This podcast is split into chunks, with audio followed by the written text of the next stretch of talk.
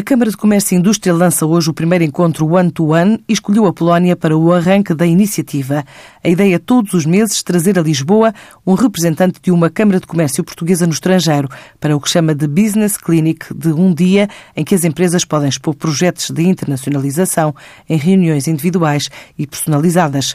Já o setor têxtil leva 10 empresas até Paris para dois salões de moda da capital francesa que contam hoje com a visita do secretário de Estado da Internacionalização.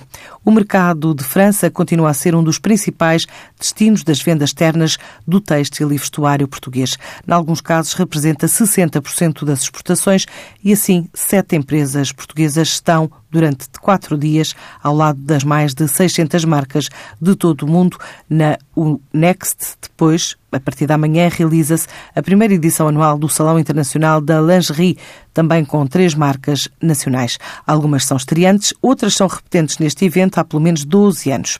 Paris inaugura ainda hoje outra feira, a Maison e Objet, no Parque de Exposições de Villepin, que este ano tem uma delegação portuguesa composta por 10 empresas que amanhã estimam receber a visita de dois governantes, o Ministro dos Negócios Estrangeiros e o Secretário de Estado da Internacionalização.